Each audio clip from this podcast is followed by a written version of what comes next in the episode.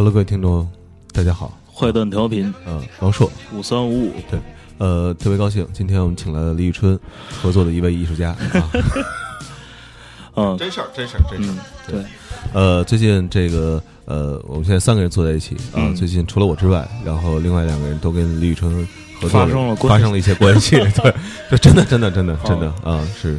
呃，郭宏伟老师，对，哎，大家好，我是郭宏伟。对，呃，如果有人还记得多年以前啊的一档节目，然后可能还记得这个人，对，然后在美国骑马场没给钱，对，就是血色呼啦的一期节目，对，嗯。嗯，特别哈的扣，对，小长锅是吧？少年有少年齐白石之称的，就美誉的，对，嗯，郭郭郭宏伟，少年齐白石啊，姓郭，嗯。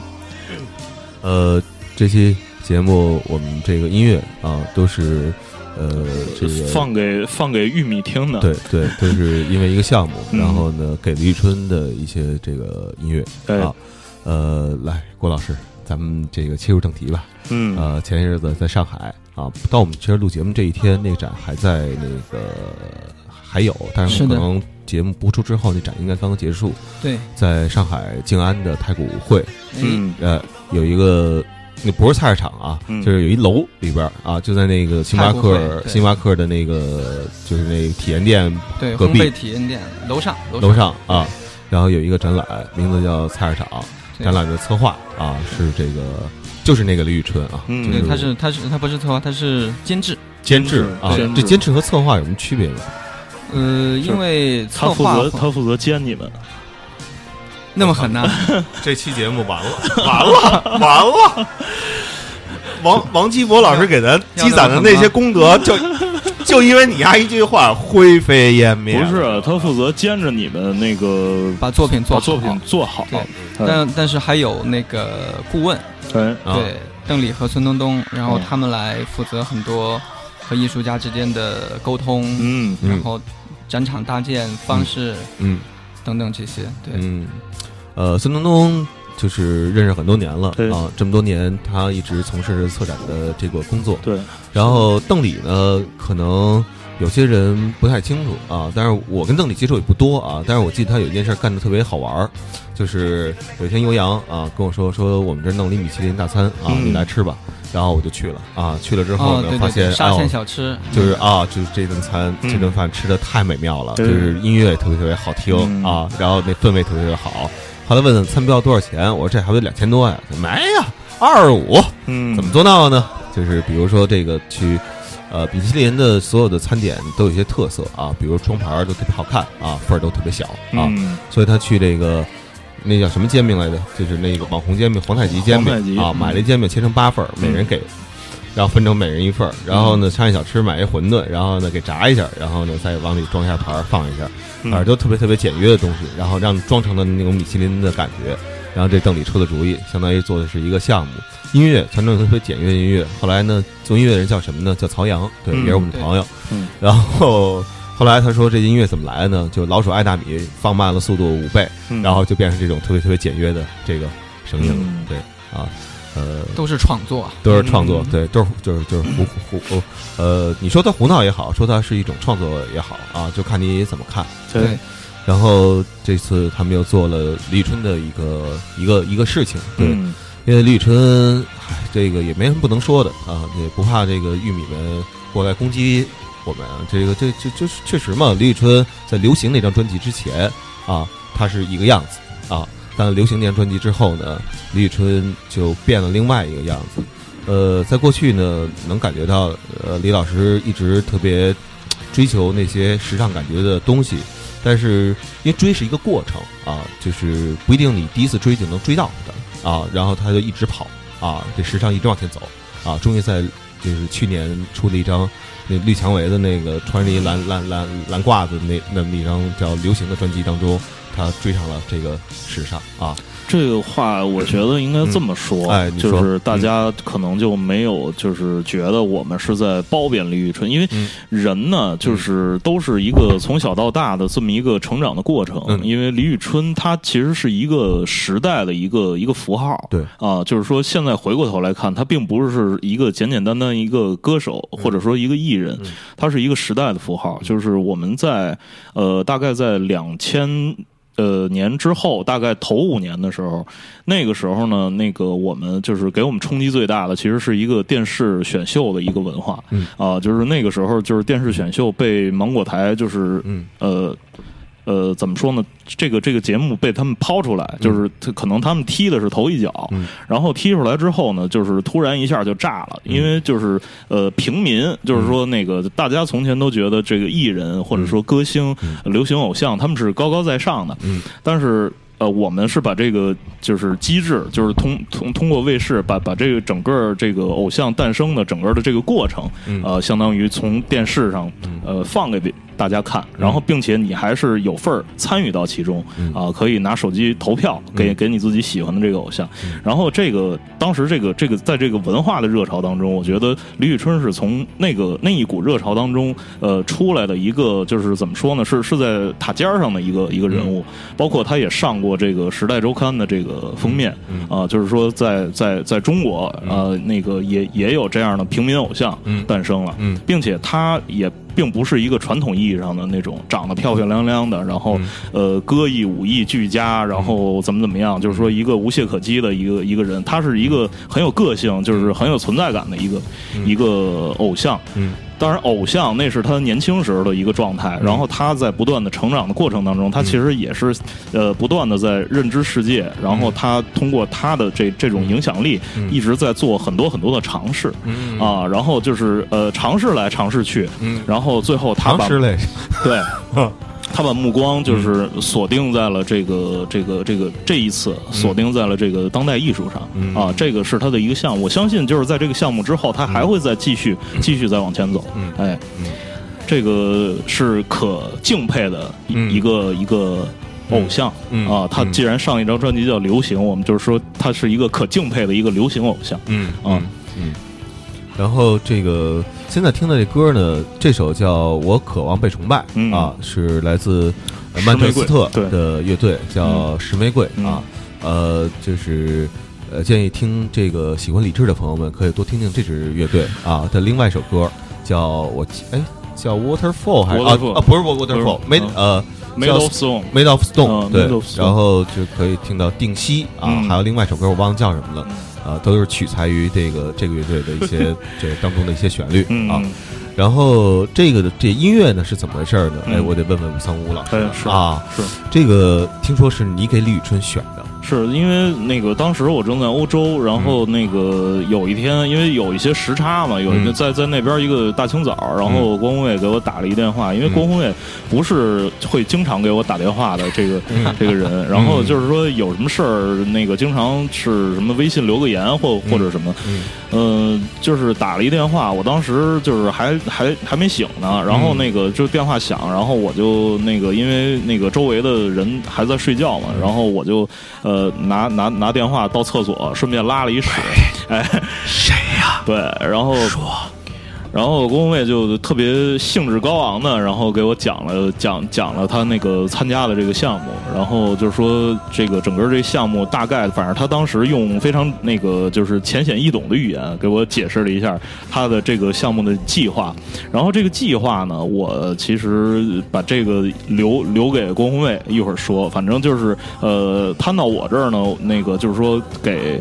是要给玉米放的，是真的那个田里长的那个玉米，然后是是要给他们放放一些音乐，然后这个音乐呢是需要我提一个曲目单，这个曲目单呢就是什么都可以，就是什么都可以，当然但是必须这个必须得尖，就是说它的维度必须得宽广，啊，就是说你可以有古典的，然后可以有摇滚的，然后可以有流行的，可以有民间的，呃，什么都可以，但是必须维度要宽广，然后就是我其实想了两。天，我想这事儿，我想了两天，就是若干种可能，就是说这这这个曲目单的组合，最后我就是那个给了郭宏卫一个二十二十首歌的一个曲目单，然后那个后来郭宏卫把就是这曲目单经过一些那个修修改，然后最后就定了，就是呃这些音乐要放给田里的这些玉米听。嗯啊。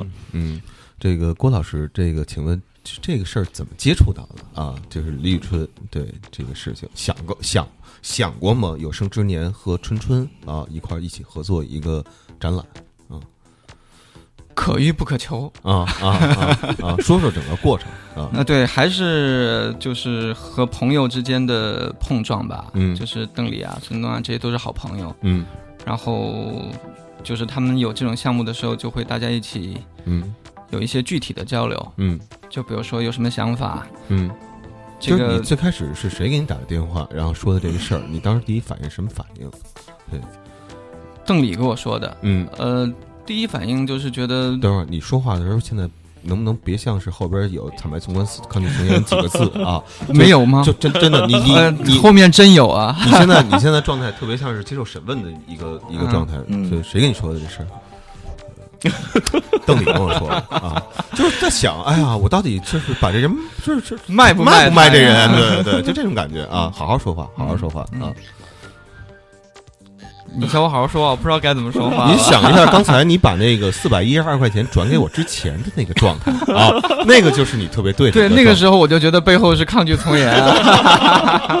嗯，因为从这个事儿来说，其实比较感兴趣的是，你可以去了解一个流行状态下面测试的一些结果。嗯，就是比如说像。这些春春的粉丝们，他们会怎么去看这件事儿？他有那么广大的这个完全很多元化的粉丝群，然后他们会对当代艺术介入这种工作怎么看？然后会对这些东西直接产生什么样的反应？嗯，比如说什么样的东西他们可能会真的觉得有意思？嗯，还有哪些可能他们会觉得？就是不是太懂，等等等等。我觉得这个东西可能是现在好多艺术家都很关心的事儿，就是因为流行这件事，你说的再装一点儿，就是文化现象，嗯嗯，对吧？就是它是一个需要一个人的主体的存在感，真正的能够。跟很多很多的人建立起一种联系，嗯嗯，能让人家感觉到他感觉到，并且觉得他感觉到那个东西很有意思。我们也像想像他那样去感觉这个世界，然后认识这个世界。对，是这个逻辑。我觉得这个其实技术含量还挺高的。对，就是因为因为艺术家的一一般一般的以往的工作，还是面对艺术系统里面的工作，嗯，就是他可能并不在意这个这个。很多的，比如说人民群众对这件事儿，因为有时候可能大家不见得真的需要这件事儿。嗯，对，这个没有说好坏，就是你不需要就不要，你需要你就去找，嗯，对吧？嗯，所以说，就是你真正的把这些。对象在囊括进来去考虑的时候，其实会有一些很好玩的那个，就相当于比如说，我们原来有一套规则，但是我们现在可能把规则的初始的一些条件会修改一些，嗯，然后它可能纳入了一些新的条件，然后我们再去面对整个这件事儿的时候，那不是咱们前些日子刚刚经历过这样的一件事情吗？是吗？啊，哪件事？啊，明白了吧？啊啊，不明白，没事，待会儿再说吧。啊啊，就是这个。一开始的规则，嗯，对对对对对对，因为因为就说到规则，我觉得其实是一个很好玩的事儿，就是像你之前你记得之前我们聊过游戏，嗯，对，就是游戏其实最根本的就是一个规则模式的制定，嗯，然后怎么在过程当中可能这个规则模式会有所改变，嗯，比如说有一些是有限的游戏，有一些是无限的游戏，比如说像。文化这件事儿就实际上是个无限游戏，就是我们得考虑它怎么玩下去。嗯，就是说，当你出现一些瓶颈的时候，我们是要取消一些原来的一些既定的初始条件和规则，可能加入新的规则，让它重焕生机。嗯，对，嗯嗯嗯嗯。那一开始你接触到这个项目的时候，这个孙东或者邓丽啊，他们呃，就是说没说，就是这个东西找几个艺术家，大伙儿怎么玩出来这个东西？其实整体的概念还是他们先有的，嗯，对。但是就是落实到具体的，可能就是每个艺术家自己去思考。嗯，比如说有些人可能会根据自己经常的一个工作逻辑，嗯，有些人可能会做一些呃稍微嗯。尝试性的工作，嗯，这是都是可以的，就是看每个人的。想想自自己的想法，嗯。对，嗯，不行，这期不能这么聊，这么聊的话，玉米们都不听了，呃，好好聊。这个说到说说你的项目，对，说说你的项目吧。我觉得这个可能就是，不是我我来我来总结一下那个，我翻也不是叫总结吧，我来翻译一下，翻译一下郭老师刚才讲的这个内容。我操，我先说话都得要翻译是吧？对，就是有有点像宇宙语，这个 也也也不是，他他其实他刚才表达的那个整个那。个那个语汇啊，就是就是就是像我和王朔从从前对这个这个当代艺术的一个迷思，这迷思是什么呢？就是说你提到当代艺术，你说的话呢，好像每个词儿我都懂，嗯，但是这这所有这些词儿连在一块儿，嗯，似乎就不懂了，对，然后就是不不明觉厉啊，对，然后这个这我我我来翻译一下，就是他刚才说的那意思呢，就是说，因为李宇春他作为一个流行偶像，他是有这种那个流行呃范围内的这个号召力。因为他掌握了，就是他的这种呃数量广大的这个粉丝群呢他一个共性，啊，就是说我能把这个共性抓住，然后那个我能通过这这种共性来打动别人，啊，通过他的这个音乐作品也好，通过他就是他也演过很多的电影，然后通过他整个这个形象，他的这种气质，这个精神，那就是他这回。在做这个当代艺术尝试的时候，这所有的这些当代艺术家，他他其实是一个个性非常显著的这么这么这么一组存在。啊，就是说如何通过这么一组个性非常强烈的这个这个人，然后达成他的一个这个艺术项目的这个呃这种这种怎么说呢成立。啊，就是说在在并并且就是说那个他他他现在在研究流行。啊，对，说白了其实就是比如说刚刚说了艺术家可能。个性比较强，然后有很强的这种主体的表达欲望，然后就是，这是就是一个基础。但是其实最后艺术，我们要说叫艺术，或者为什么要人分享，最后是靠他者，就靠其他的这些人来了解，然后他们去，呃，了解到这个作品以后，他们能有什么感觉？这个其实更重要。对，就是因为艺术不光是一个人玩的事儿，它可能是一个需要有很大的。群体去就是共性的东西，去再去理解它、消化它，然后这种这种互动式的东西，其实才是比较有意思的。嗯，听完你们俩说话，终于知道我为什么无法成为一个艺术家了。嗯，主要还是不会说话啊，不会像你们这么说话啊。那个说说你做的这个，我我我觉得就是就是说这个为为了咱们达到深入浅出的这个目的啊，我觉得就是不妨，因为那个那个那个展览，别这样，你们说的感觉好像我很深入。为为了达到咱们九浅一深的这个目的啊，就是那个我我觉得，因为我我我没目前为止我还没去参观这个这个这个展览，就是可能也没没大可能那个去参观了。但是我觉得大家可能都会从那个社交网络上，不管你是不是李宇春的。粉丝都会从社交网络上，呃，能够看到这个展览的一部分，可能就是一些只言片语，然后那个一些图片。但是王朔他去参观整个这个展览了，我我觉得你可以先聊聊你你整个那个这个展览看下来的一些感受，包括你印象最深的，呃，是是哪些东西？最打动你的是是哪些东西？哦哦，是这样是吧？因为。首先啊，它这个展览是在一个非常非常不像是画廊的一个地方。首先，那地儿也确实不是画廊，它是一个相对来说高商业商业集合体吧？对对对，集合体。对，然后就是有点高大上。你要再摆点珠宝啊什么的，也对啊。但是呢，在那块儿一进去，呃，先是这个，我记得是旺奶品牌啊赞助的一些东西，也是那种特别高大上的那种，特别。在电影里看的纽约范儿那种展览，那种开幕的大展的开幕那感觉，但是一走进那之后，就觉得哎呦，我操，不对劲儿了。首先先看的是就是好多老玉米啊，好老玉米须子，嫩玉米，嫩嫩玉米，嫩玉米，对对对对，嫩玉米。对，这个呢就是这郭宏卫老师的作品。然后紧接着呢，看了一大堆呃西瓜呀，然后蔬菜啊，然后呢，它那上有一些触发器啊，然后呢，你就摁一下西瓜，这西瓜就就就发发声儿，嗯。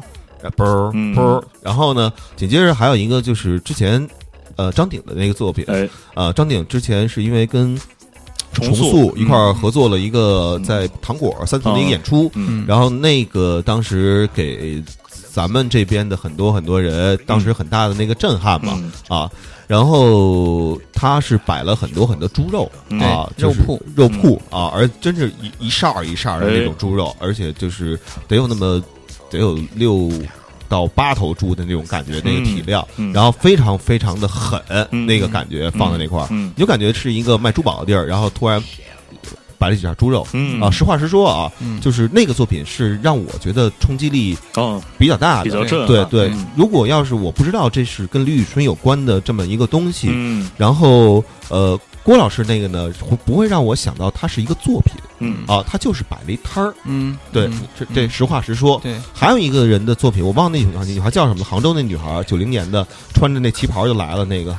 呃，那袁可如的那个游戏游戏机，对，因为他这个展览的名字叫菜市场，那所以你在里边看到的猪肉，呃，就是玉米啊、西瓜呀、这个蔬菜什么的这些东西，包括高露迪的那面包啊、假面包啊。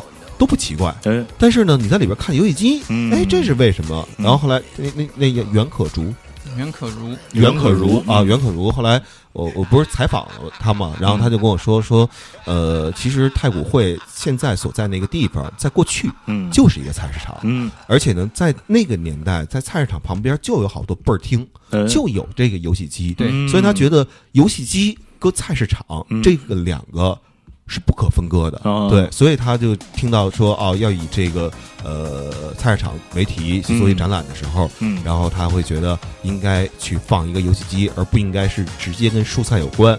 当然了，他在现场表还表现了他表示了他的忐忑。我操，你们那太坏了，你们都弄的都是蔬菜跟菜有关，就我就有点突兀。对对对，然后还有一个那个那个那个人，我也现在菜市场门口都有那种。投币的小孩往上一坐的那个也算游戏机，摇摇乐，对对对，摇摇乐，对对。其实包括那种比较高档的那种菜市场，也不叫菜市场，叫超市。超市门口现在都有另外两个东西，一个是那个唱吧那卡拉 OK，对，然后还一个呢，有的高级点的有抓娃娃机，对对。实际上这个我觉得就是游戏机那种街机倍儿听的一个在今天的一个演化吧，不同时代的一个不同的呈现方式，呈现方式都是为了娱乐，或者是什么呢？就是。Q time 对家长带着孩子一块儿去逛逛逛菜市场，去，说孩子给搁哪儿啊？老抱着什么的也麻烦。得了几个孩子，你一块儿就是打游戏机，这挺好啊。实际上是一个那种儿童乐园的那种配套配套配套设施。对，当然了，我自己亲自体验的一个东西就是，我忘那艺术家叫什么了，就是他拿玉米的那种胚芽，然后怎么着重新组合。然后做的那种纸，然后在纸上写的他的小故事。没有没有，那个是米米糯米纸，糯米纸，糯米纸。对，然后呢，我在那就是在那这个第一次啊，尝试用抖音拍一段视频传到网上，在那吃这个。这是硬广吗？抖音的硬广吗？没有没有，因为我觉得抖音是今天。呃，流行文化当中一个很重要的一个东西，抖音、快手。是一个平台，并且是一个特别奇特的一个存在。对，因为过去的话，这些年其实从呃啊说的有点惭愧，今儿刘志志还说呢，这么多年了不红，我们啊也 挺难得的啊。是，我我我这这确实啊，我们应该算是第一波的自媒体啊。但是那时候呢，呃，没有人搭理我们这种声音类的自媒体啊，所以呢，广告没人投放，那时候天天。拿着这个商业计划书，然后跟人扣广告去，然后根本没人搭理我们。然后结果到了二零一五年的时候，我印象特别深。然后一下就是微信公众号这种平台起来了，这种自媒体起来了。但今天的，微信公众号实际上是没有过去那么强势了，没有两年前、两三年前那么强势了，就是示威了啊。然后什么起来了？就是快手，嗯，呃，还有这个抖音这种火山呀什么的这种小视频的东西起来了。我之前其实也不知道抖音到底，我老看，但我不知道怎么去传，直到我用了之后才知道，随便拍一段视频，然后选一段音乐，甭管这音乐跟那视频配不配，它都能配得上，而且还能够加速啊，两倍速、四倍速啊，其实还挺好玩的，感觉特像是什么呢？特像是一个简短版的这么一个 MV 的这么一个这么一个概念，对对对对。所以基于自制 MV 对，所以基于这个呢，我我也在考虑另外一个问题，就今天的展览到底强调的是什么东西？其实我到现在为止，可能依然保持着每个月我得去一趟七九八啊，看看有什么新鲜的这个这个玩意儿。一个月来一回，一个月来一回，哎，对，每二十八天，然后一个月来一次艺术，对，来一次，对对对。然后我我看的是什么？其实看的不是作品，嗯，而是看的是人怎么看待这个作品。我有时候可能会在展厅的一个角落里边观察，哎，对对对。嗯，呃，接的特别好，嗯，呃，就去看很久，然后看别人在作品面前干什么，嗯，然后当然了，有的那种特别奇怪的那些种，看上去实在不太像作品的作品，然后别人一般表现就是挠头，但是呢，这两年挠头的现象明显少了，哎，拍照的现象明显多了，而且还都是两个，就是呃，就是化好了妆，打扮的特别特别。靓丽的这种女孩，你怎么都看的是这些呀？对，就是互相拍，他们互相在那儿。没看到有好多就是老爷爷搀扶着老奶奶也在那儿看展览吗？啊，那一般主要是在就是这叫故宫博物院啊，会出现这样的这个场景。对，然后就是在那，就你说展览，咱咱说开了啊，这展览我觉得挺逗的。故宫博物院吧，好多都是那种特别特别奇怪的，你一看这个人，感觉啊就跟艺术啊没有什么关系啊。而且你看吧，你看吧，你看吧，啊，怎么了？这个就就什么，带充满了歧视是吧？啊，对，没事没事，就是充满了歧视，没没没问题，对啊，那个。因为你看他们，就是感觉他们过去不是对这个东西有多么多么深的一个背景的一个了解，甚至是没有背景了解，他们只是为了参观故宫，或者是像国家国博，很多人是为了参观，就是广场，对，然后顺道看着排队呢，这排什么呢？以为是一网红店呢，进去一看，哦，原来是国家博物馆啊，还不用要钱。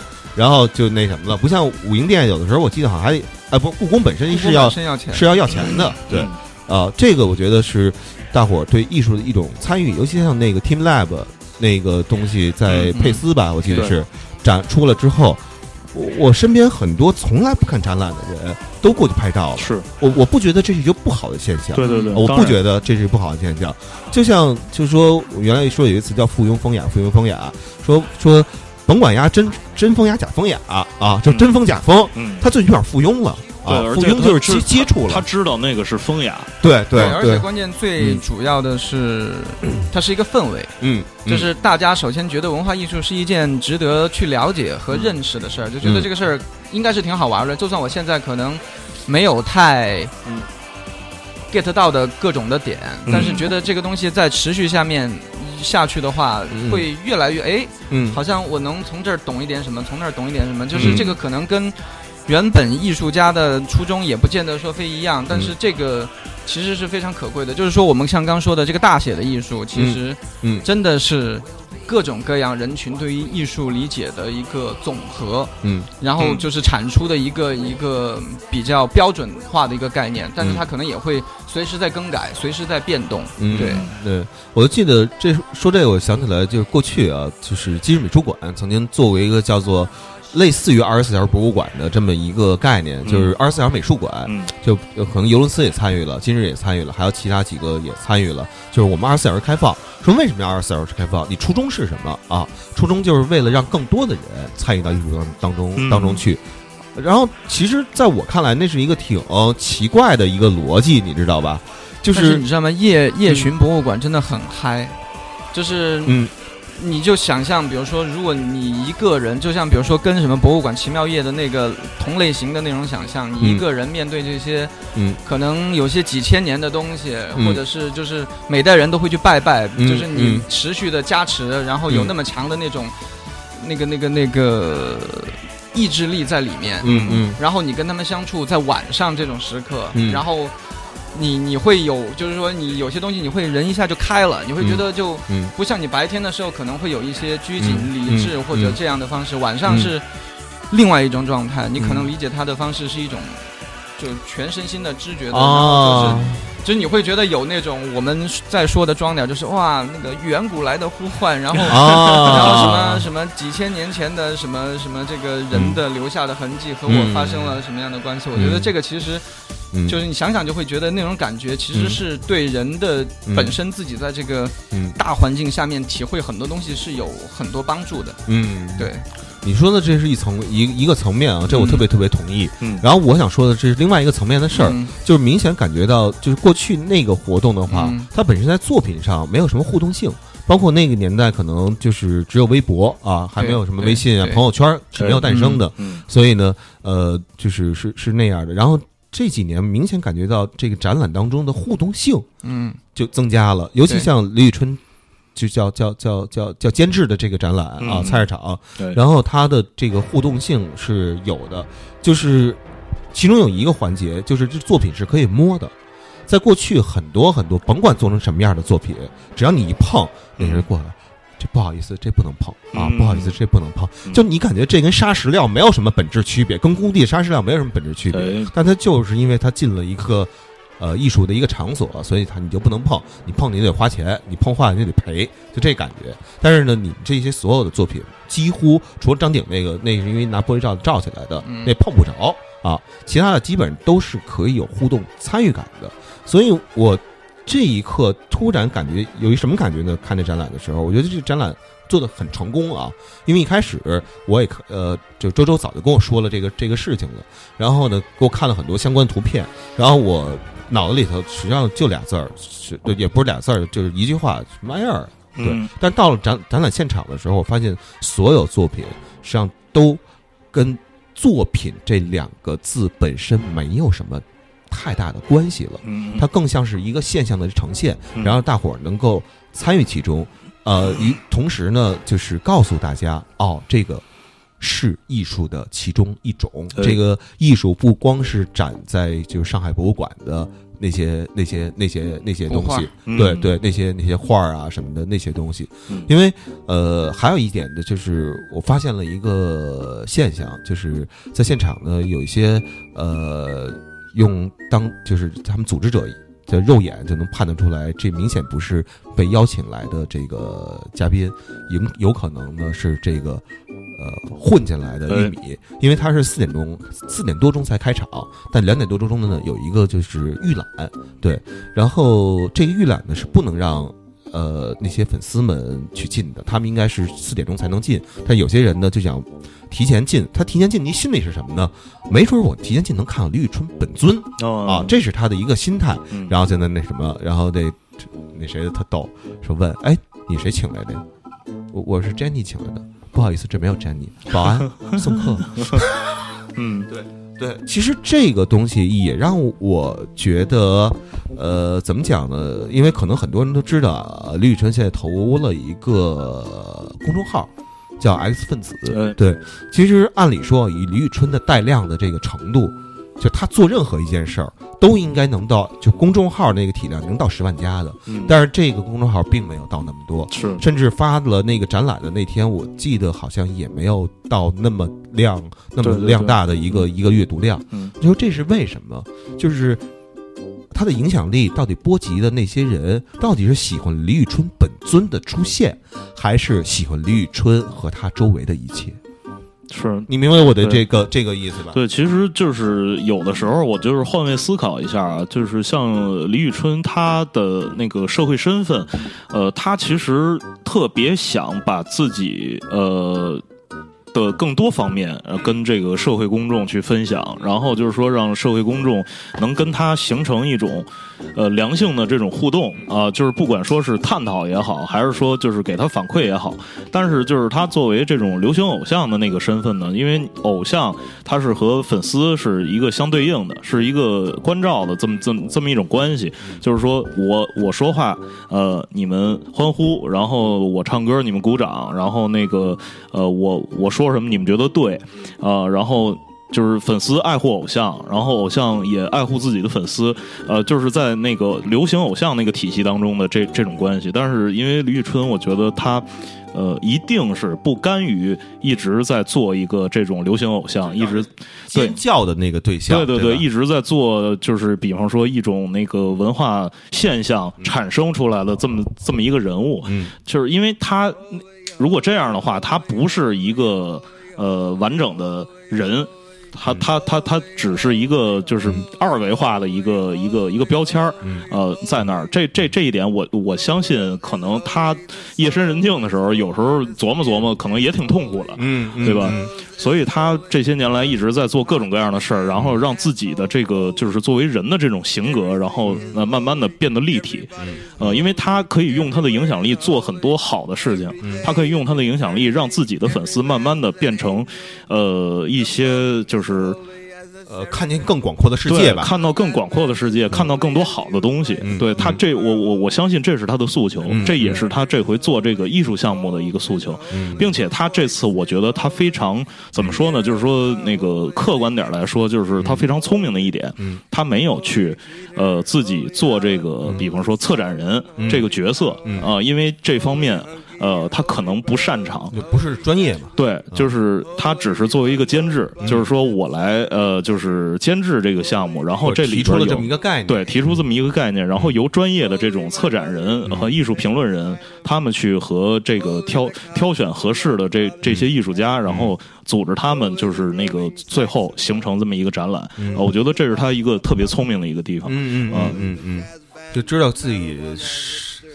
找的对自己的位置。是是。对，然后我看，然后我一开始就是听说郭郭老师的这个作品的时候，我觉得其实郭老师挺聪明的，嗯，就是他也挺聪明，对，我也找得准自己的位置，没有，我的话说的不对，我操，我最近你可能因为上班老开会，然后所以就。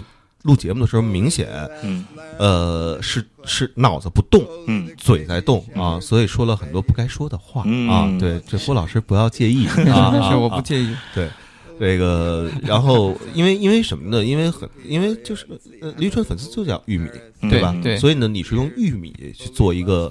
作品对，用玉米这个元素去做了一个作品。对，这个在我看来，就是所谓就艺术当中有许多叫符号性的东西嘛。嗯，你选这符号是和这个李宇春本人或者他的周边的一些东西非常非常的贴切的。对，呃，我其实想问问你，最开始为什么会有这么一个想法，以及它是怎么执行下去的？嗯，啊，最开始得到这个方案的大概的方向的时候，我就会想，比如说。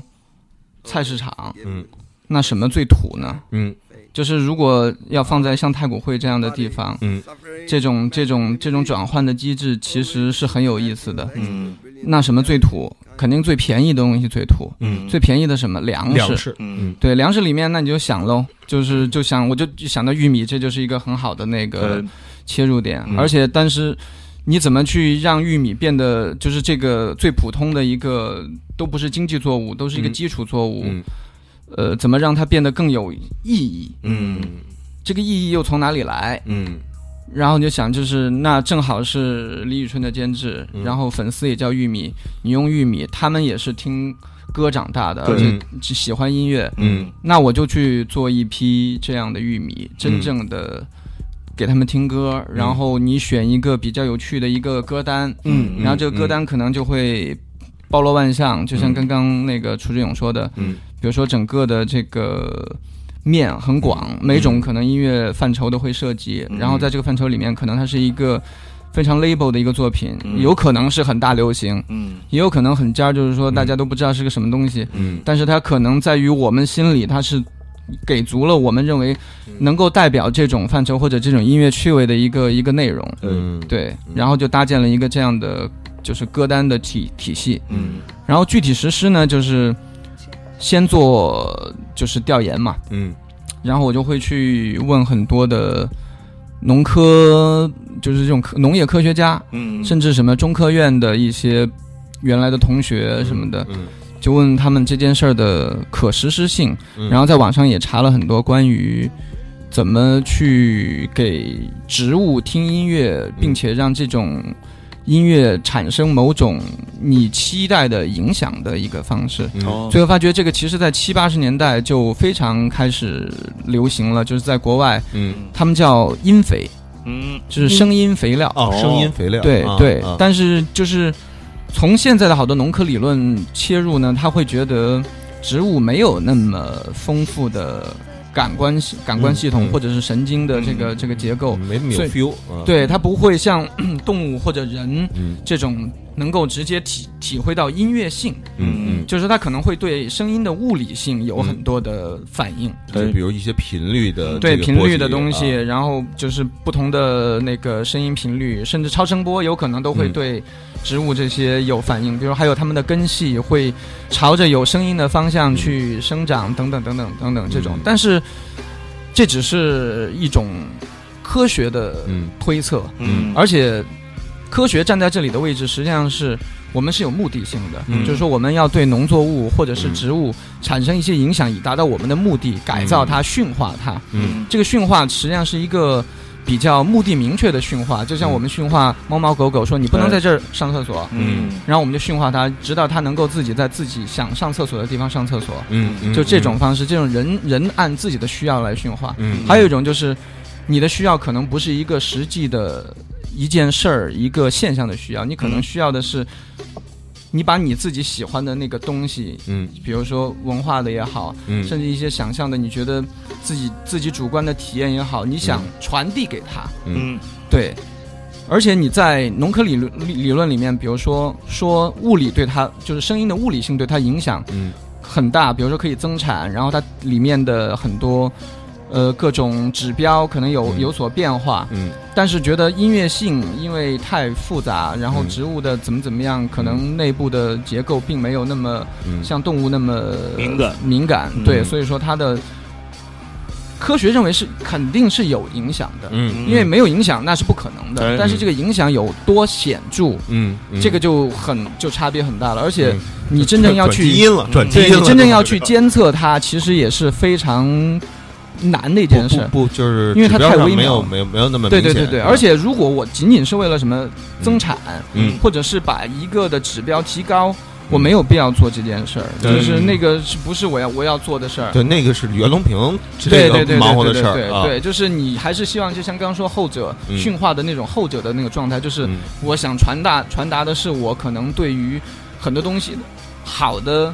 文化趣味，或者是我认为好的一些音乐的这些喜好，嗯，或者是你对音乐的一些感感受力，嗯，你可能想通过通感的方式、拟人的方式，让他们去感受到。当然说，你要说真的用科学去监测这件事儿的话，嗯，它就是科学了，嗯嗯嗯，对这个事儿就是，而且我觉得这个建模啊，或者是建实就实验模型啊，这些东西就是一个，呃，我。以我的专业性无法达到的事儿，嗯，对对，嗯，就是我，我我要做的事儿，可能就是首先去质疑一种科学的普世的这种可相信程度，嗯。因为现在反正谁说只要是一个说根据科学什么啊。什么什么信数据报道，就是大家都是看数据，嗯，实际上对实际到底会发生什么，这个东西怎么去感觉得到，人怎么去理解这件事儿都不关心，关心的就是数据变化了，它确实有效，它怎么怎么样，怎么怎么样，大家都看数据，嗯，对，嗯嗯，但是可能我更希望的是不是看数据，因为你数据的观测实际上是没有价值和意义的，嗯，你是真的在通过整天这件事儿，嗯。让人可能觉得这个音乐作为一种能量一样的，先进入到那些用我们将来要用来转化能量的那些那些植物的食物，先进到那个里面去，然后再进到我们体内，就是完成一个这个特别有趣的，就是你在思想当中的一个循环，对，感受力上面的一个循环。嗯，哎呦喂，这别别慌啊，这是了 是了。咖啡都给打洒了，对，洒在了不该洒的地方。回去看回家怎么交代呀？没事没事，咖啡嘛，有别的。一闻，哎呦，还有茉莉花香，多好啊！嗯，茶花姑娘，茶花姑娘还行。对，哎，那你这个是在哪儿种的这个东西？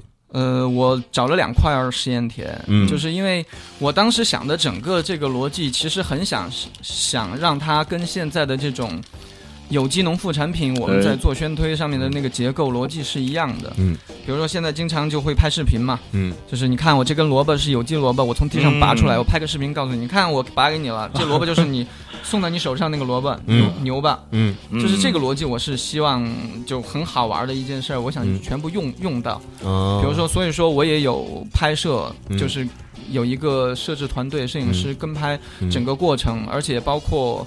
周围的环境，比如说我这一次的那个一个小的短片的概念短片的展示，实际上就是两个航拍镜头，嗯，就是把这个玉米地生长的这个玉米地的周围的这个环境全部交代了，嗯，它在如此的一个 美好的地方，嗯。嗯，而不是说在一个工业化的大棚或者怎么怎么样的这样的地方，嗯嗯，对他们还是在一个非常农耕节奏的有机的。有需要人关怀或者是慢慢去打理的一个一个方式的东西。嗯嗯。然后在贵州的那块地是在那个海里下面的嗯大塘镇，然后它是对大塘，然后它其实是叫雷山自然风景保护区，嗯，然后也是一个山清水秀的地方。然后因为当地都是那种丘陵的地貌，所以说地都是那个那个梯田。嗯，对，这是一个不一样的方式。然后也有朋友。介绍这样的一个农科基地，就正好可以用。嗯，还有另外一边是在版纳，嗯，版纳底下的那个蒙伦县，嗯，蒙伦镇，蒙伦镇，蒙伦镇底下的一个叫曼纳堵村，是一个傣族傣族的那个寨子。嗯，然后也是一个当地的中科院的朋友帮我介绍的，说那边有这种纯有机的，就是还是人在种的，没有。因为我觉得在云贵这些地方都还是是一种。人的行为就还没有到工业化的阶段，嗯，对，嗯，这个是比较有有就好的，嗯，对。那你是亲自参与了种的这个部分？那当然了，就是我觉得你不参与的话，这件事儿就完全没有意义。嗯，我不是说作品或者是这个玉米本身没有意义，是我在里面能够体验的东西就会很少很少。对，就是其实你自己去做和你。有一个介质中间介入帮你去做，差别还是比较大的。对，那体验了这个当农民伯伯的这个过程，你是一个什么样的？这是你第一次当农民伯伯吗？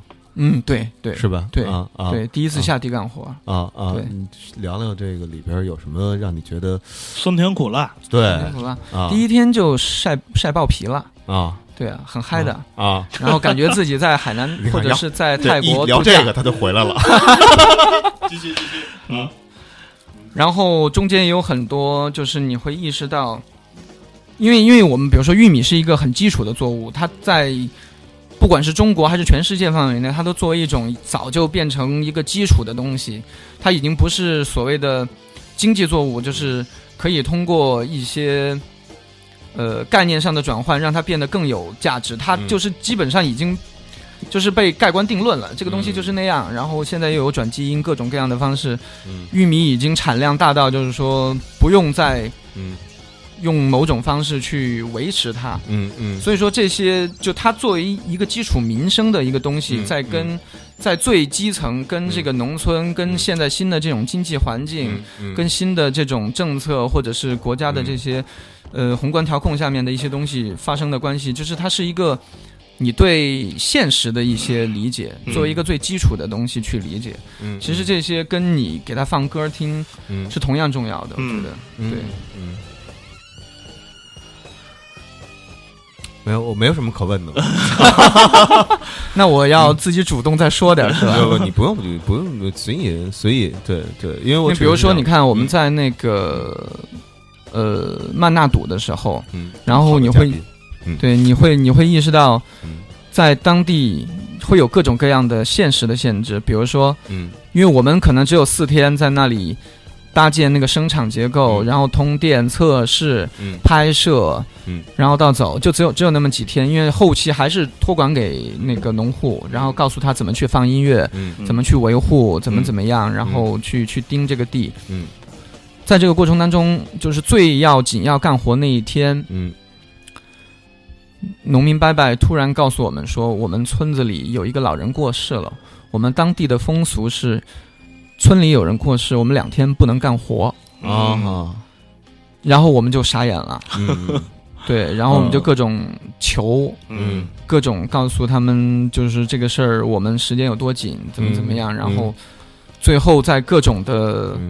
条件的驱使下，他们终于答应了。哦，对，就是这个，其实就是你会意识到，就是现实的那个限制的作用和有趣，就是你要怎么去面对它。嗯嗯嗯，就像你怎么去给玉米放音乐，怎么你觉得真的让他感觉到他真的在听呢？嗯，这个道理是一样的，就是现实总是有一个方方法去介入和面对的。嗯，对，嗯，是，反正大家从一开始我们这个节目开始录的时候，就是这个背景音乐就一直在响。然后我觉得在我们聊天的过程当中，我刚才就是冷眼观察，就是这个音乐的。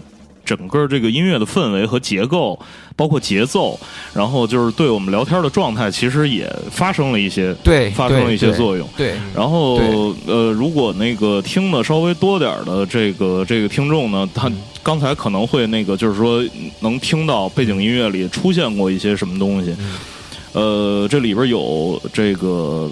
从前的那种八十年代的那那种大流行，包括什么 p a s h a Boys，包括什么 Ray Castley，呃，什么 Never Gonna Give You Up，那种，就是其实郭宏卫在一开始给我说说这件事儿的时候，然后我其实，在微信上跟跟他其实当中有过几次交流，然后我一开始我想的是。嗯，比方说这个这个玉米，然后我们把它当成一个就是需要呃养育的这种儿童，然后或者少胎教的概念，对对对，嗯，就是说让他在成长的过程当中呢，我用音乐传达给他一些什么东西。然后我本来我是想给他做一个那种课表，嗯，就是像那个学生上学似的那种课表，周一第一节课，比方说是。啊，饲养品德，然后什么课间操，然后什么该升旗了，语文、数学，然后什么什么。因为我第一个我记得发给郭宏卫的是那个 Woody Guthrie 那个那个 This Land Is Your Land，对，那首歌非常合适。对，就是说歌词、旋律各方面。对我，我就想，因为那那个那首歌呢，它其实是美国的，怎么说呢？就是一条大河波浪宽。对，就是基基本上就是这么一个概念，就是告诉你要爱你生生长的这这片土地。然后其实。其其实我我就是想通过每一首歌，然后那个给他传达一个信息，嗯，然后就是你像那个 Rick Astley 那个那个 Never Gonna Give You Up，就是说你你你失败了也没有关系，然后那个我不会放弃你的，嗯，然后那个你 你你比如说像这句话这句话对我说的是吧？然后你比如说像开头那个那个 Prince 那个 Purple Rain 啊，就是那个植物生长它肯定需要雨啊，啊，对，就是说那个我就是我我需要一首关于雨的歌，然后。就是说，那个所有关于雨的，你也有范晓萱也唱过，还有那个那个什么那个雨一直下，对，然后还有对雨一直下，还有雪呢，对，然后还有雪什么什么，然后最最后我我我选择了一个 Purple Rain，嗯，然后这个这这个名字就特别有有有一些有一些呃魔幻或者说浪漫的这这种色彩，然后包括刚才就是大家可能会听到一个这个一个人一直在那絮叨絮叨絮叨，那个是来自对艾伦。金斯堡他的那个嚎叫的脚注，嗯。啊，因为那个他那张那个嚎叫和其他诗，就是他专门录了一张诗歌朗诵的一个专辑，然后我觉得就是他的脚注那一段是一个特别就是给我震撼的，因为那个就是特别代表那个呃垮掉一代他们的那个那那一片作家的那那种自发性的那种状态，就是因为你跟那个他朗诵嚎叫那个那个诗的主体那个状态完全不一样，就是。那个嚎叫诗的主体，他就冷静很多，然后到了角柱这儿，他就 holy holy holy holy holy，就是感情色彩就特别充沛。嗯，然后包括 Massive Attack 他们的就是 Angel，包括刚才咱们听到的什么 King Crimson，嗯，然后这里边有有两首，我记得我选两有有有两首古典，就是一个是那个呃拉威尔的那个波莱罗，嗯，然后就是说呃可能他需要学一点跳舞，然后他跳舞的时候呃需要需需要听一些什么样的音乐？呃，我觉得可能那个那那个是一个比较合适的，并且它一直重复，也不复杂，然后整个那个旋律也特别好听。然后那个还有一个斯特拉文斯基，对《春之祭》，嗯。啊，《春之祭》，我觉得就是说那个整个这个《春之祭》这个主题是对这个呃春春的这个这个粉丝。呃，现在我们听到就是波莱罗，然后这个是对春春的粉丝，他们是有意义的。啊，然后就是说，反正这一首一首的歌，其实就是每一首歌，其实是我们对这个我们要养育的这个这个对象，呃，就是这这些玉米，然后其实是传传达给他的一个信息。对对对。对，然后我就是后来我推翻了那个课表的那个计划，因为我觉得那个就太教条了，那个是特别学校、特别体制的一个东西。然后其实我们是要把那个东西打破。对啊，如如果真的要做成那样，我觉得就就就也没意义了。对对对。我看里边里边你还这个选了古琴的这个曲子，哎，对啊，流流水，流水。平湖的。是浇灌的意思吗？对对，灌溉，灌溉，灌溉。对他，他听，因为那个管平湖那个那个流水是我听的次数最多的一首古琴曲，然后那个就是真的能从当中听到，虽然它乐器很简单，然后就是真的能从当中听到这个水流动的那种感觉，然后包括一些小的浪花，对对。对。特别的特别的奇妙，然后最后反正我觉得客观上客观上，因为呃我看了这个公卫的。那个展品的那个照片然后上边有一二维码，然后大家，我特地把那个那个照片那个存在手机里，然后抻大了，又截了一图，然后又识别了一下那二维码，然后大家其实也可以，就是从那个网络那个照片上，如果带那二维码的，你把它在微信里边那个识别一下，那出来，我我记得最后那个那个曲目单应该是二二十七首。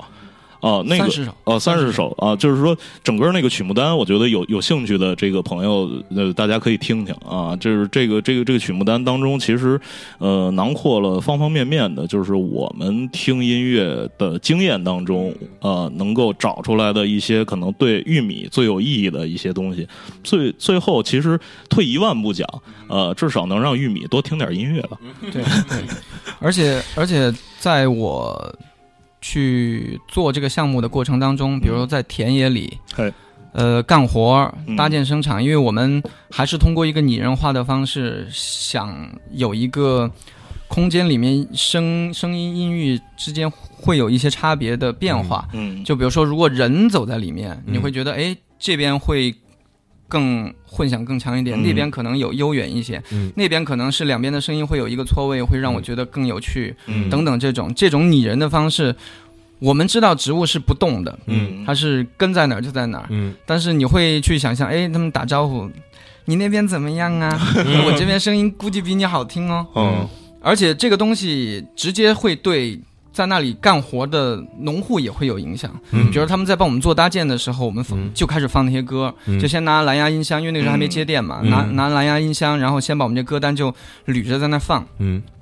他们的那个反应都会很有趣，嗯，比如说放到一些电一点的，然后我们有一个小摄影助理，嗯，然后就开开始在那 popping，嗯，然后在田里 popping，然后那个农民伯伯就说：“哟，小伙子跳的不错呀。” 然后比如说放像那个伍迪伍那个伍迪对，就是那个那首歌的时候。你会发觉这种土地和人之间的关系，就一下我们每个人站在旁边都一下就，嗯，就非常有画面感。然后每个人在那擦汗耕地，然后跟着那个歌，然后那个镜头或者还有一些，因为那个时候放就是有一个有一个时间段是这首歌正好是在五六点夕阳的时候，嗯，放到那首歌了。然后我就觉得哇，就是直接就被击中。对对对，然后那个。云南的那个田旁边还有一条河，嗯，然后那条河就是他们当地的可能这个寨子那些经常捕鱼的一条就是小河，嗯，那个河跟周围这个田，因为河旁边的田一般都是最肥沃的，嗯嗯，对，然后所以说那个河跟那个的关系也很舒服，嗯，就是你有很多可以自己去想象，就是就因为我们当时感知到的那些东西，其实都希望是在工作的过程当中有有一种通感的方式让。这些农作物也能感觉到这些，对，嗯，哎，那你在现场的话，展览现场，因为我你也在，嗯，你看其他人的作品，你是什么感觉？就我我就是很想把自己当成一个不懂艺术、不懂艺术的人去体验嘛，嗯嗯，比如说每样东西，当然可能艺术家的感感受力会稍微强一点，因为你是做这个工作的，你每天都在感觉，每天都在。研究自己的知觉和这个外界的关系，嗯，然后也在用你的思维去理解它，嗯嗯，所以说可能你会带着一些稍微要强一些的感受力，然后作为一个普通观众的感觉去感受的时候，就是你你你甚至像你刚你们刚说的互动是怎么一回事呢？嗯，我究竟在互动过程当中我能感觉到什么东西？嗯。就是你其实都是还是从这些方向上，有时候我并没有把他们当成一个这种带引号的作品，嗯，就是说你因为说一个东西是作品不是作品，这个东西是可以写一本书，或者是就是就是可以一直讲可以讨论一辈子，对对，没有太大的就是遇到这种问题的时候，它没有太大的指向性或者价值去以这个东西来评判。嗯，对我们更多的是觉得它就是这件事儿，就是这个东西。你在体验它的时候，你究竟有什么样的东西会产新的东西会产生？你体内你的感感觉啊，你的认识啊什么的，对，嗯。大家都在随着普莱罗的节奏在点头。嗯，然后我在想，就是这这这，我在想，就是因为他说太精彩，我一直就就就就进入到他的话语当中了，以至于我忘了我本来想想问的是什么。我想说的，你说话时候脸上带着狡黠的微笑啊？是吗？啊啊，没有，确确实是因为最近工作太忙啊，也没有休息时间。因为你知道，这这人的就就就是这样。比如我需要我给你心灵 massage 吗？呃，不需要，不需要，我只需要看看综艺节目就行了啊啊！因为确实是我最近没有时间看综艺节目，所以身上就没有带有综艺性啊，你知道吧？那你平时都看什么综艺节目啊？我平时看的综艺节目，呃，奇呃奇葩大会我会看，但是前些日子不是出了点事儿，停播了一段时间嘛。然后最近呃刚开始看《创造幺零幺》，对，然后之前两个街舞节目我都看了一点点啊，但是没有。这个看特别多，从前我拒绝这些东西。嗯，那你对现在，比如说现在年轻人最喜欢的一些这种，也不叫美学吧，就是说一种判断的标准，比如说燃呐、爆啊这些，你怎么看？就是不同年代不同的词汇，但是感觉但你觉得东西是一样的？东西其实是差不多的，但是呃，有一种啊，就比如我们过去可能传达两种感觉，他们今天用一个词归纳这两种感觉。哪两种感觉？呃，不是，我就是说，打个打个打个打个比方，比如说燃这个例子，举个例子啊，佛一个山坡啊，佛一个全是广告啊，佛一个山坡，没提绍兴就不错啊。那个佛一个山坡的话，就是比如你说燃这个这个这个词，我我我过去说这个音乐特别特别燃，特别会电影特别特别燃，很多时候是。当中有一些打斗的那个场面，然后呢，同时这音乐是那种接近于。呃，失真效果器用的比较狠的那种，就接近于刚才就是 King Crimson 那段音乐的那种感觉，可能比那更激烈一点。对，然后尤其鼓的节奏会特别特别的密集啊，这样的东西。从前我们说的可能热血，对对，可能对热血、激昂、腺素，对对。其实那个年代的词，你会发现很多东西不是在我们成长过程当中应该接到接受到的词，是是是，是更更早啊，在那个岁月当中，然后。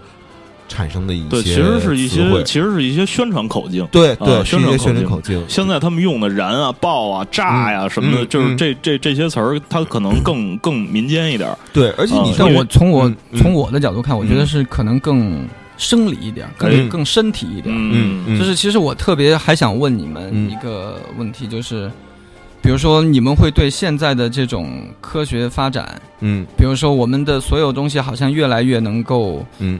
呃，数据化，嗯，可监测化，所有东西好，好像感觉都没有什么神秘可言，嗯，包括好像意识也开开开始解开神秘的面纱，嗯嗯，对这种类似的东西，比如说我们的所有的体内的感觉都被已经都被科学科学化成各种各样的指标，嗯，然后你能达到什么指标，可能你就会有什么感觉，嗯，就你们会觉得这这样的一个基础下面，就是我们的感觉这件事儿还真的。会有我们以前的那种感觉的感觉吗？就我觉得数据是另外一种迷信吧。嗯，呃，反正我是这么看这件事儿，就是其实它塑造了另外一个那种神龛。嗯，啊，就是说它那个下边可能全都是数字，然后那个这个数字码起来码成一个什么数字拼成的一个什么。巨型的一个图腾或者或者神像什么的，真的是那那是另外一种迷信，因为人人在就是其实所有这些指标都是建立在人的这种交流的需求上的啊，我们必须得有一个共共同认定的一个东西，我们才有交流的可能。对，就是比方说我们都信仰太阳。或者说从前我们都信仰什么萨满，或者说信仰什么其他的东西，我们得有这种相同的信仰，然后我们才能继续讨论下去。对，然后现在这个这个时代，尤其是网络时代，就是说我们都信仰数据，啊，就是说我我我这这这个有没有影响力，我是要看数据，是要看流量。呃，流量是什么？其实流量也是一个他妈凭空捏造的一个一一个东西。你说流量，从前我们说什么流量？水，这个是流量，对吧？就是说那个 月经。嗯，对对，你说第一天跟第二天的流量不一样，然后所以我们需要不一样尺寸的、不一样那个吸收能力的这这这种卫生巾，对。啊。但是你说在网络时代，什么是流量？叫流量偶像。一开始我听听着这个，我都吓一跳。就是最开始前几年的时候，呃，流量偶像说这人是他妈来大姨妈的时候流量特别大，然后这这还还还是什么东西？那但是其实呢，他流量他是会具体到，你比方说这个人发了一条微博，然后在他妈一个小时之内就是他妈破亿了，就是转发破亿了，就是好几千万或者什么的，这个叫流量偶像。他在一个什么综艺节目？上或者他在一个什么场合出现，然后这一段视频，然后点击量，然后那个到了多少，这是他的流量。流量它反映的是他影响力的一个指标啊。这个这这这就又变成了，就是这个数据是他影响力的一个证明啊。所以我们都信仰数据啊，在这个时代，我们都信仰那个。对，就跟过去说演唱会啊，说就票房，嗯啊，就就这感觉，但是但是票房呢是用的是。你的时间换取的劳动所得的一个付出，实际上我们简单来讲，那叫钱啊。对，钱是一个故事，是呃，人人都相信。对，然后那今天呢，这流量是通过什么呢？实际上是通是赚取的是更直接的时间了。对，因为你只要提供流量，你必须至少至少你要花一秒左右的一个时间。对对，它是占据你的这个这个东西。然后你刚才说科就说科学科学，其实我觉得科学。不是所谓的那个，我们去把它当做一个真理的一个东西。对，因为这说的太对了。因为这这些年，好像说你这事儿不科学，就是你就是错的。嗯啊，对。但是科学是近五百年来人们主要相信的一种说法。对，因为它有效嘛，它直接改变了我们的日常和现实。对，对。但是呢，这个科学是基于什么的啊？我觉得是基于电力。啊，机械，然后制造一种势能，然后转换到今天，其实主要是电。今天我有时候我在想一个问题，包括刚才咱们吃饭的时候，你所有的焦虑都来源于你手机没电了。嗯，对，电是我们现在呃人和人之间交流的一个必须的工具，没电会让人很慌。对啊，你家家里这么说，你手机没电了和你家里没锁门哪个更慌？你可能就都觉得手机没电了会更慌。对，因为你的所有的钱什么的都在你的手机里面。对，你家里头无外乎这点东西，搬也搬不走，对吧？就是就就就是这么回事儿。然后呢，过去的文明，我觉得不是说不科学，它就不存在的这么这么一个东西，而是什么呢？比如我举个例子，比如说我们过去看的那种古代的那种锁，到今天有很多是开不开的。对，包括在什么《盗墓笔记》啊这些东西里面，我们看到的说，那个这人一开个那棺椁，然后叭叭射出无数的箭来。我原来曾经以为这是电影加工的一个效果，小的真的这么以为。后来多看了一点点书，然后看一些考古的那些实录，这个都是真实存在的。几百年过去了。那个机关，今天我不知道，可能人肯定能能造得出来啊。但是呢，几百年前在没有这些所谓科学的时候，那么那时候到底有没有所谓的那个年代的科学，或者那个年代的一个什么什么东西？所以我有时候在觉得，那个年代可能是一个齿轮文明啊，或者是一个机械的这种文明，不能说我们把科学是当做一个真理的。再说了。有多少科学骗子？今天？是说举着科学，明白说说这个根据科学检测报告，然后如何如何。是，然后大伙儿就都信了。对，那我就记得那时候，我我我我我我姥姥姥爷那时候还在世的时候，他们就买了一个那种跟跟洗脚盆似的那么一个那么一东西啊，电的插上电是巨大的市场。啊，插上电之后，它不是洗脚，洗什么呢？洗包果蔬菜，然后就在那打，就在那震动。震动，然后它会去果蔬农残，对，然后它会起沫，说你看这沫，沫就是果蔬农农农农残农残啊，呃，你说它是真的吗？到现在，其实我也不知道它到底是不是真的？而且说把那个表皮东西去掉了，是不是这个植物就像你做的这个玉米一样，是不是真的就没有果蔬农残了？它是到底说白了进没进植物的血液里面？嗯，谁也说不好。嗯，对，我觉得就是对，其实就对对对，就就就是那种像，而且有时候科学真的会让别人矫枉。过正对，会让别人觉得哦，这个世界一切都好可怕呀。嗯啊，其实你你你这是无法选择的一件事儿，你就顺应它就好了。原来我坐飞机的时候，天天就觉得，每次觉得坐飞机的时候，都觉得飞机有可能掉下来，所以我那时候特别恐惧那个出出出差的这件事儿。越长的飞机，我会就是越越焦虑。嗯，现在可能也是这个年纪到了，懒得他妈去想了啊。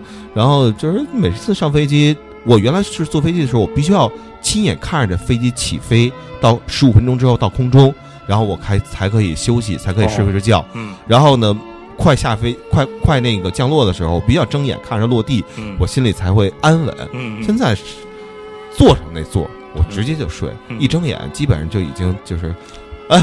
该发饮料了啊啊！要那可乐还是要啤酒？什么的就就到这个时候。对，从前一直盯着，就仿佛你盯着它，它它就会好好飞一样。对对其其实是没有任何关系。但我觉得这个就是一些所谓的数据，嗯，然后给我们带来一些说不安定的那些那些那些感觉吧。然后其实到了现在的话，有的时候说实话，我更愿意相信非科学的一些东西。打个比方。呃，我我我有时候会在网上看一些，呃，就是这个叫做什么张雪峰，知道吧？张雪峰就张雪峰干嘛的啊？就教你怎么考研、怎么报、怎么填志愿的这么一个人。就不是上了奇葩大会？对对对，就是他的奇葩大会那段说的是他最无聊的一段啊！你要上网上看那些俩小时视频，就可有意思了。他其实就是讲了一个例子，他就说有一年，呃，全国好几百万的考研的学生，有四个人。考卷丢了，嗯，考卷丢了怎么办？你这是第一件事该干嘛？干嘛？肯定很多人说啊，那找考卷啊。嗯，不对，你应该想想你去年到底干了什么？你到底做了些什么？一百万个人，嗯，你的考卷会丢，你的考卷会丢，你到底干了什么？对，其实我觉得这有可能啊是有联系的。还有，我讲一个就是切身的一个例子。原来我特别爱干一件事儿，就是。呃，纠正交通违法，我不是执法人员，但我会纠正交通违法。呃，比如说有一路口右转线，右转线那块已经成为习惯了。王大爷，大伙 哎，对，就是所以人说我要到老头之后，肯定是特别讨厌老头。我现在觉得有可能有一路有一路神经病，就是专门喜欢站马路上指挥交通。对对，所所以后来我在想啊，当时我的感觉是我在指挥交通，那路边的人看我，这一定是一精神病。对对对对，就是这种感觉。然后呢，我在指挥交通的时候，有时候有时候就会跟人起一些冲突。嗯，每次我起冲突之后，我的车都会莫名其妙的剐蹭。嗯，你明白吧？对对对，就就就，我觉得这可能就是这其实是一种情绪能量。对对对，情绪能量留在留在你的身上，然后在你后边驾驶的时候，可能这个能量会通过其他的方式。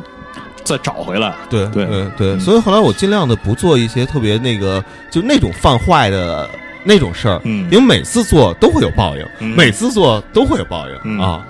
所以说这个东西就，我们可能会想一个道理，让他觉得有道理，嗯嗯，他可能本身就根本就没道理，但是数据摆在面前，这个也是数据，对对对，其实我们所有总结出来规律都是靠，嗯。这样的东西，嗯，就是，但是它可能它又不是完全适合，嗯，它可能这次适合了，下次就不见得适合。对，对，其实质疑科学也是，质疑科学也是这样的，就是科学总结出来的所所有东西，我们都叫定理，嗯嗯，它永远不是真理，对，因为未来是不可知的，嗯，未来一旦发发生了有些事儿，完全可以不适合这样的东西，就是所以说我们看每次。当有一个新的什么科学发现，比如说我们能看到什么了，嗯，我们能观测到什么了，嗯，它可以证明我们以前的一个理论对不对，嗯，然后所有大家都很嗨，科学家们都很嗨，因为看它到底是错的还是对的，嗯。嗯，就是就是这样，就是看这个新的现实能不能适应我们原来的这个理论体系，嗯嗯嗯嗯，不适应我们就改，嗯嗯。对，嗯对呃，过去多少次了是吧？过去我们说的就是说几百年前说医疗说有一叫放血疗法，嗯啊，说今天想来特别可笑，对，但是假如再过几百年，我们今天的医疗科学会不会在几百年后，在未来也看起来太可笑了？有可能啊！嗯而且我有个朋友是一个很好的医生，他就说嗯说医学，嗯首先我们就先不讨论什么是科学了，嗯我们就说嗯科学就是我们现在认为的那样。嗯他说医学其实不是科学，嗯，因为是概率学吧？也不是概率学，嗯就是它依附于很大量的实操经验。嗯嗯就是说，这个东西可能你做跟我做嗯就不是一件事儿。嗯嗯嗯嗯，对，嗯你治病跟我治病，好像我们用同一种方法，嗯你你就能治不好，嗯我就能治好，嗯，都有可能。对，就找五百个人，然后有四百九十九个人都治好了。然后就一个人没没有治好，于是我们就判定这四百九十九人那个方法是没有问题的，这一个人是例外，我们也就不管他了。但是、嗯。说回来，科学是要证伪的，只要有一个嗯错的能证明它是错的，嗯。它就错的。嗯嗯。对，它就必必须是百分之百正确。嗯嗯，但是这个东西在进程当中嘛，所以说我觉得，其实有时候艺术在这里面嗯。就是一个介于嗯。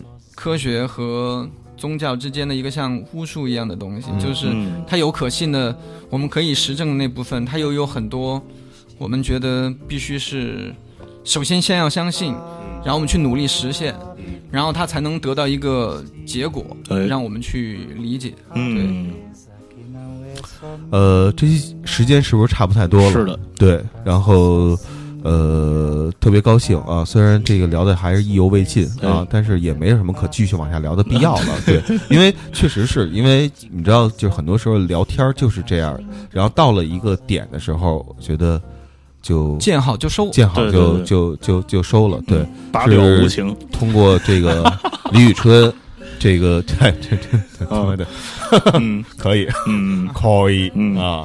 然后这个立春的这么一个展览啊，最后没想到聊聊了科学政委的这。么一个问题。没错，这我觉得这个就是艺术项目带给人的一种一种东西，嗯就是说人在通过思考也好，还包括他跟别人的交流也好，其实是让自己对客观世界有了一个更清楚，或者说一个更呃多维度的一个认识。嗯对，这个这个至少这个就是它的呃意义所在。对，呃，就这样吧。这期。对节目最后听听这个对，就是 Woody Guthrie 这个 This Land Is Your Land 啊、嗯。这个是一个爱国歌曲，嗯。就是说他爱的是他生长的这片土地啊、嗯就是这里边还没有涉及什么，就是那那种国家社会这这这样的各种主义吧。对对对，就是这个非常实实在在的，嗯。就是说你要爱你生长的这片土地。我爱我的土地。对对。对，呃，各位拜拜，谢谢郭宏伟。大家再见。 That endless skyway saw below me that golden valley. This land was made for you and me.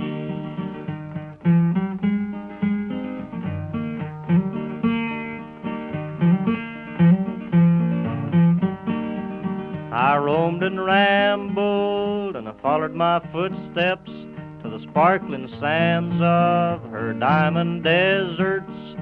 All around me a voice was sounding. This land was made for you and me. When the sun comes shining, then I was strolling and the wheat fields waving and the dust clouds rolling. Voice was chanting as the fog was lifting. This land was made for you and me. This land is your land, and this land is my land. From California to the New York Island, from Redwood Forest to the Gulf Stream waters. This land was made for you and me. Sun comes shining, then I was strolling, and the wheat fields waving, the dust clouds rolling, the voice coming chanting, and the fog was lifting. This land was made for you and me.